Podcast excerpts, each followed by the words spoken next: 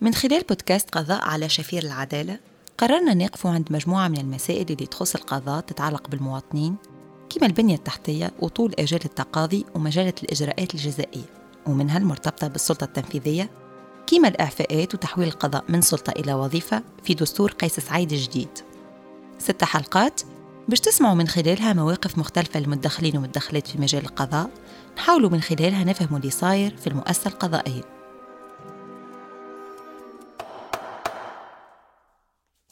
الجلسة الخامسة. المتهم. القضاة. التهمة. التفصي من المسؤولية. الشهاد أنس الحميدي قاضي ورئيس جمعية القضاة التونسيين. حياة الجزار. محامية. لمين بن غازي عن جمعية محامون بلا حدود. أنور القوصري. محامي. فوزي المعلاوي محامي أحمد صويب قاضي متقاعد. في الحلقة الخامسة من بودكاست قضاء على شفير العدالة باش نرجع على حدث هام عرفوا القضاء في جوان 2022 قضاة محامين ونشطاء بالمجتمع المدني يحدثونا أكثر عن تفاصيل الوضعية الاستثنائية اللي يعيشها القضاء اليوم. لا أريد أن أذكر الأسماء. ولكن ستصدر في أمر تغيير مسار قضايا فساد مالي ارتشاء ثراء فاحش مخالفة واجب نزاهة وتورط في الفساد. وله ملف تأديبي بقي مع الملفات منذ أشهر ولم يتم النظر في هذا الملف. بالنسبة إلى آخر تعتيل تتبعا في ملفات إرهابية. وعدد هذه الملفات 6268 محضر. 6268 محضر.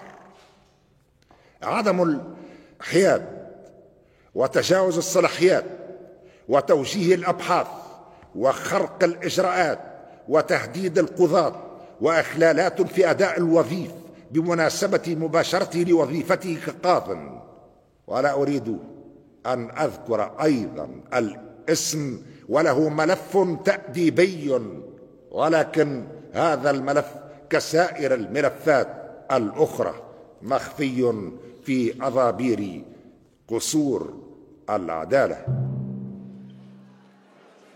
بعد أشهر من التنبيه تلو التنبيه حسب عبارة قيس سعيد يقوم رئيس الجمهورية في 1 جوان 2022 بإصدار مرسوم رئاسي يقضي بعزل 57 قاضي وقاضية. دون أن يكون المعنيون والمعنيات على معرفة بملفاتهم ودون ضمان حق الدفاع ومبدأ المواجهة.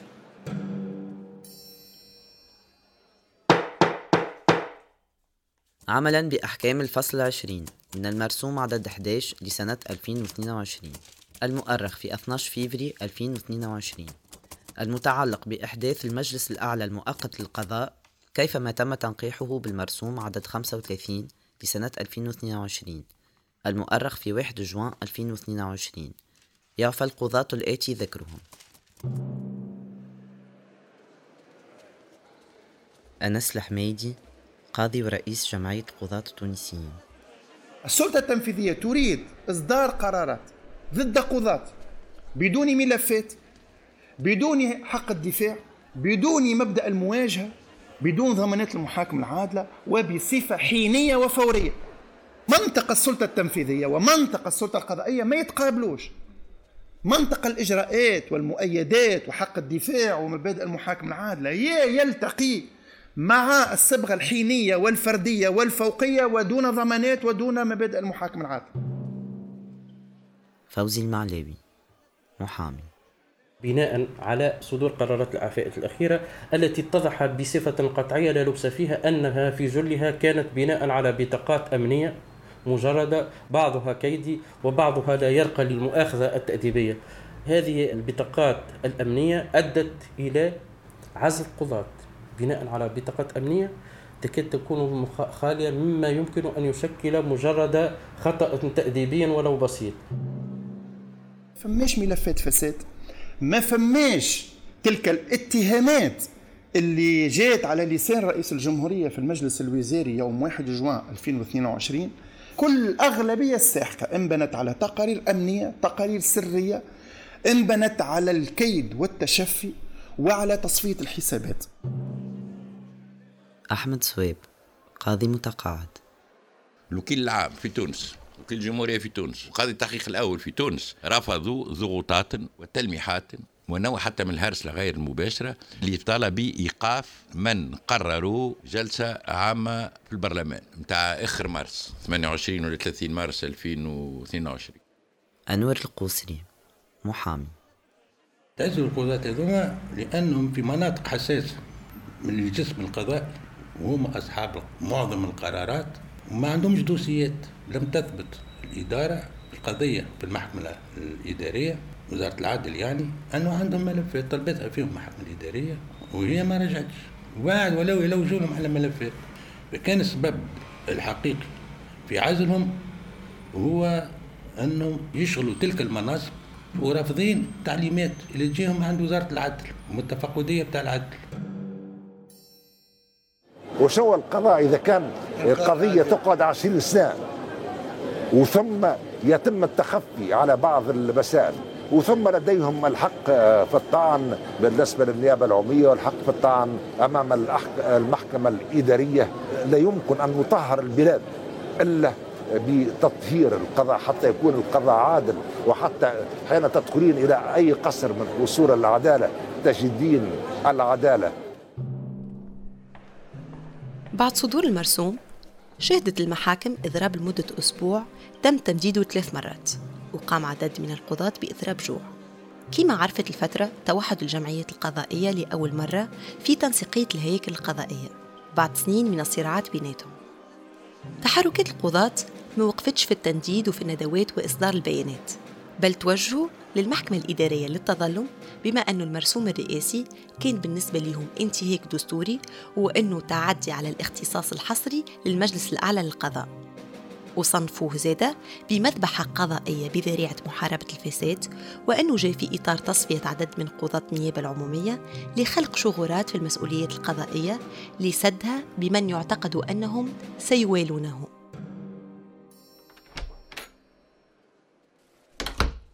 التجأنا إلى المحكمة الإدارية وأطعنا بواسطة زملائنا المعنيين بهذه القضية وعن طريق هيئة دفاع متكونة من مجموعة من السادة المحامين اللي تطوعوا للقيام بهالمهمة هذه. تلجأنا إلى المحكمة الإدارية للطعن في هذا الأمر. الأمر عدد 516 لأننا موقنين ومتأكدين أن هذا الأمر مخالف للدستور مخالف للقانون ليست له أي شرعية قانونية أو دستورية وهو مناقض لكل معايير متعلقة باستقلال القضاء. وما كانش يخامرنا أي شك في أنه هذا الأمر سيقع إلغاؤه من قبل محكمة الشرعية اللي هي المحكمة الإدارية. وحيث وترتيبا على ما سبق. وفي ظل عدم الإفصاح عن أسباب الإعفاء وبيان الأفعال والوقائع التي تأسس عليها فقد استحال على المحكمة بسط رقابتها عليها من الناحية الواقعية سيما وقد استقر فقه قضاء هذه المحكمة على أن شرعية القرار الإداري تقتضي ضرورة ثبوت الوقائع التي انبنى عليها. وتبعا لعدم وجود حكم أو تتبع جزائي ضد العارض علاوة على عدم تمكينه من حقه الأساسي في الدفاع عن نفسه. فإن إعفاءه يغدو والحالة تلك مفتقرا إلى سند واقعي سليم. الأمر الذي يغدو معه المطلب الماثل قائما على أسباب جدية في ظاهرها. فضلا على أن تنفيذه سيتسبب للعارض في نتائج يصعب تداركها ماديا ومعنويا واتجه لذلك قبوله.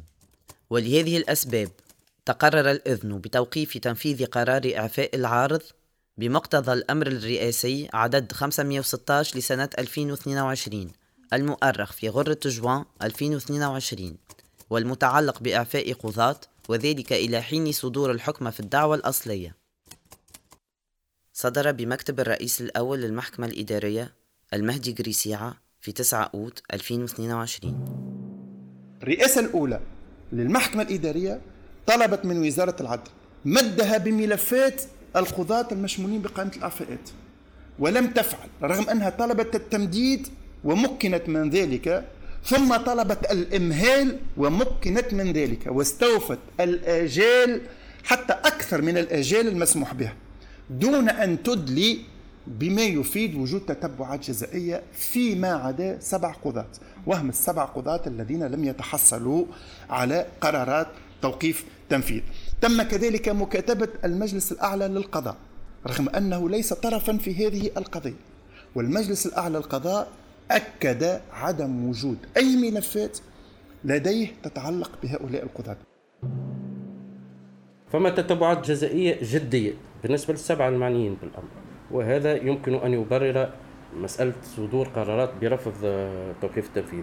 لكن بالنسبة للبعض منهم أيضا. هناك تتبعات من قبيل جرح على وجه الخطأ على إثر ارتكاب حادث مرور وهي جريمة غير قصدية.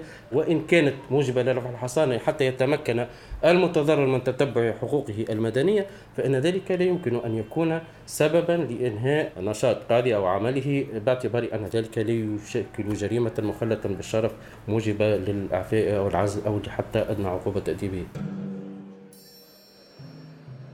بعد قرار التبرئة اللي صدر عن المحكمة الإدارية يتفاجأ القضاة والقاضيات بمكاتبهم مسكرة وبرفض تام من وزارة العدل لرجوعهم لمهامهم. بمجرد صدور القرارات هذه تحركت وزارة العدل في اتجاه تحريك دعاوى جزائية ضد القضاة المعفيين. دعاوى جزائية ما كانتش بناء على ملفات موجودة بتاريخ سابق لقرارات الإعفاء وهذا ما تأكد من خلال عدم مد وزارة العدل المحكمة الإدارية بهذه الملفات التي تدعي أنها كانت سند لقرارات الإعفاء ويتأكد أيضا بكون تكوين الملفات جاء بصفة لاحقة لصدور قرارات الإعفاء وهي ملفات في جملتها واهية وأنبنت على شكايات في أغلبها على الأقل شكايات كيدية وشكايات مجردة بل بعضها معناها يدعو للاستغراب معناها هي شكايات في الأساس كان تم حفظها بصفة سابقة. ثم توقيف تنفيذ درس 749 وهما حكم آخر هام جدا. صدر عن قضاء العدل.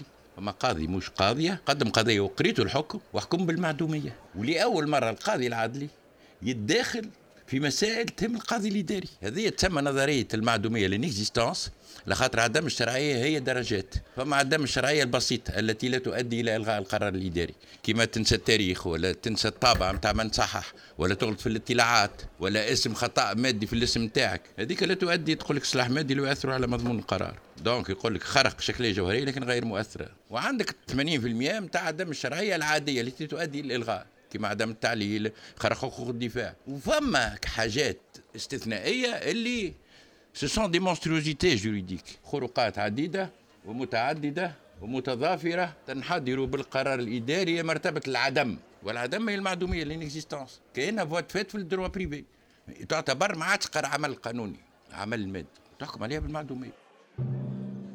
دولة بمؤسساتها من المفروض أن هي تعطي المثل في الاستجابة للقانون وفي الاستجابة للأحكام القضائية.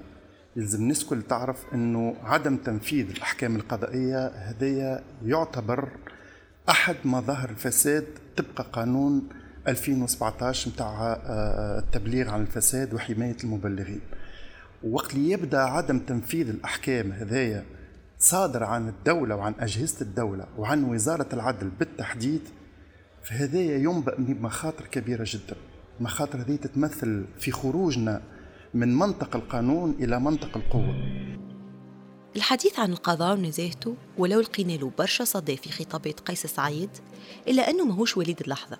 وكان القضاء عرف فترات أزمة من قبل نذكر منها إعفاء 83 قاضي في 2013 من قبل وزير العدل نور الدين البحيري. قرار ما جمعش الهياكل القضائية كما اليوم وأكثر من هذا طوال الفترة بعد الثورة كان فما صراعات كبيرة بيناتهم وتراشق بتهم فساد.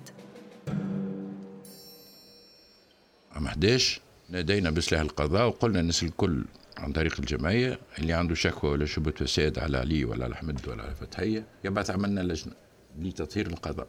جويل ياوت 11 وتلقاه وصارت قائمة التوا ما حبش تخرج القائمة هذه. اسل أحمد الرحموني واسل كلثوم كان واسل روضة القرافي هذوما وقتها الثلاثه اللي تناوبوا على الرئاسه وهما كانوا الفاعلين في الصف الأول. انس الحمايدي وجماعة حمادي الرحماني سيتي دي كابيتان.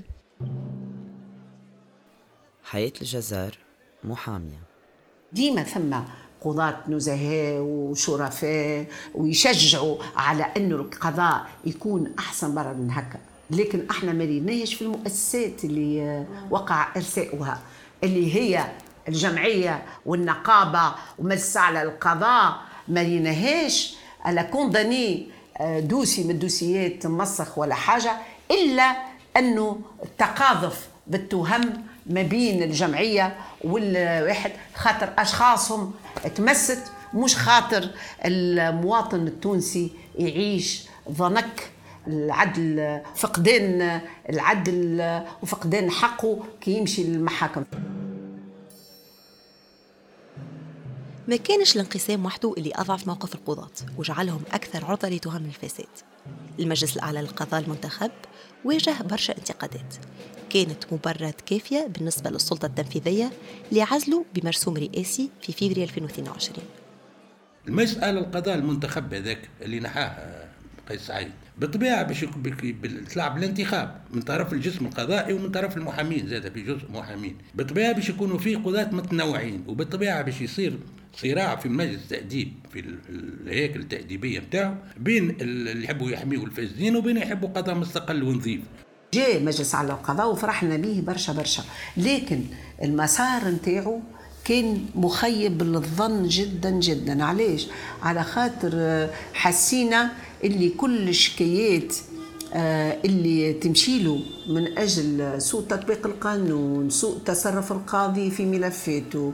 آه، برشا حاجات اللي المحامين يعرفوهم عمنا وبينهم.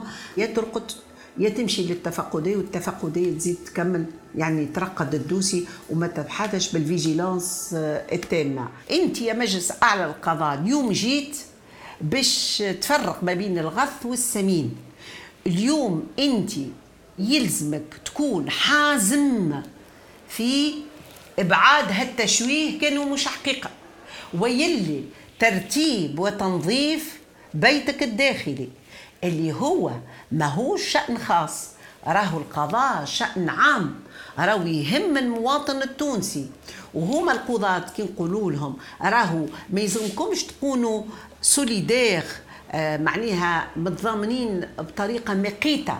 راهو التضامن في إعلاء صوت الحق في حسن تطبيق القانون. راهو اللي يغلط في وسطكم راهو يلزموا يتعاقب ما تغطيش عليه. راهو نظن المرسى أعلى القضاء باش القاضي كيف ينجم يراقب أعماله. يعرف هو القاضي اللي كيفه يعرف غلطت ولا ما غلطش.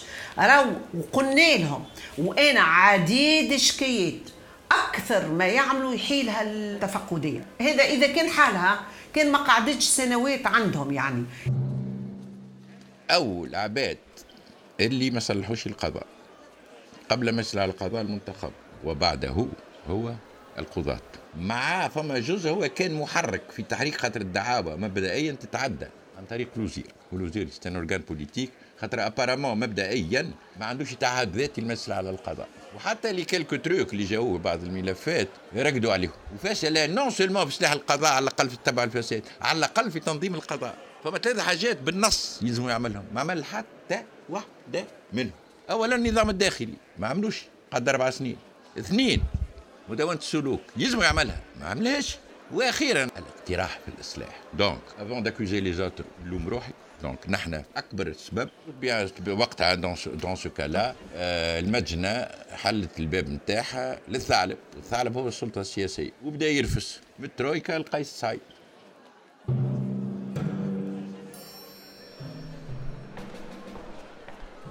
اليوم 28 نوفمبر 2022 قضية الإعفاءات مازالت ما تسكرتش. وانطلقت السنة القضائية من غير صدور الحركة القضائية اللي تخص القضاء العدلي واللي من المفروض وتطبيقا لقرار المحكمة الإدارية تشمل القضاة اللي تم تبرئتهم. من ناحية أخرى قرارات قيس سعيد اللي تخص القضاء ما كانتش فقط الإعفاءات بل زادة تغيير كامل لصفة القضاء من سلطة إلى وظيفة في الدستور الجديد وإصدار قانون الصلح الجزائي مواضيع الجلسة القادمة والأخيرة.